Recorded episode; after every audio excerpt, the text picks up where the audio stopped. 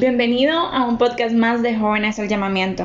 La intención del reto de esta semana, no añores viejos tiempos, es que no te ancles a un tiempo que ya viviste, que quizás fue mejor que como está ahora, sino que tengas una visión de futuro, de valor y de propósito. ¿Por qué?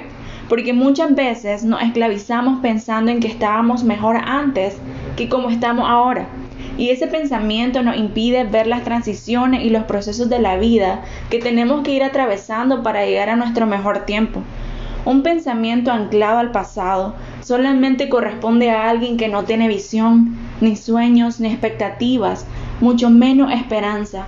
Por ende, provoca que siempre esté quejándose y añorando tiempos pasados y no le permita disfrutar las etapas de su vida. Esto es algo que ocurrió con el pueblo de Israel.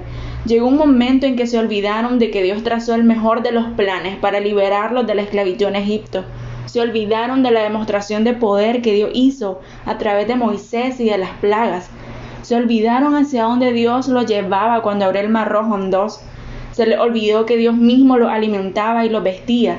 Y aún con todo esto, añoraron volver a Egipto, simplemente porque se habían cansado de comer el maná que Dios les daba y querían comer carne que antes tenían en Egipto.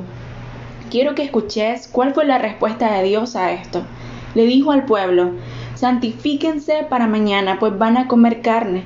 Ustedes lloraron ante el Señor y le dijeron, ¿quién nos dará carne? En Egipto la pasábamos mejor. Pues bien, el Señor les dará carne y tendrán que comérsela no la comerán un solo día, ni dos, ni cinco, ni diez, ni veinte, sino todo un mes, hasta que les salga por las narices y les provoque náusea.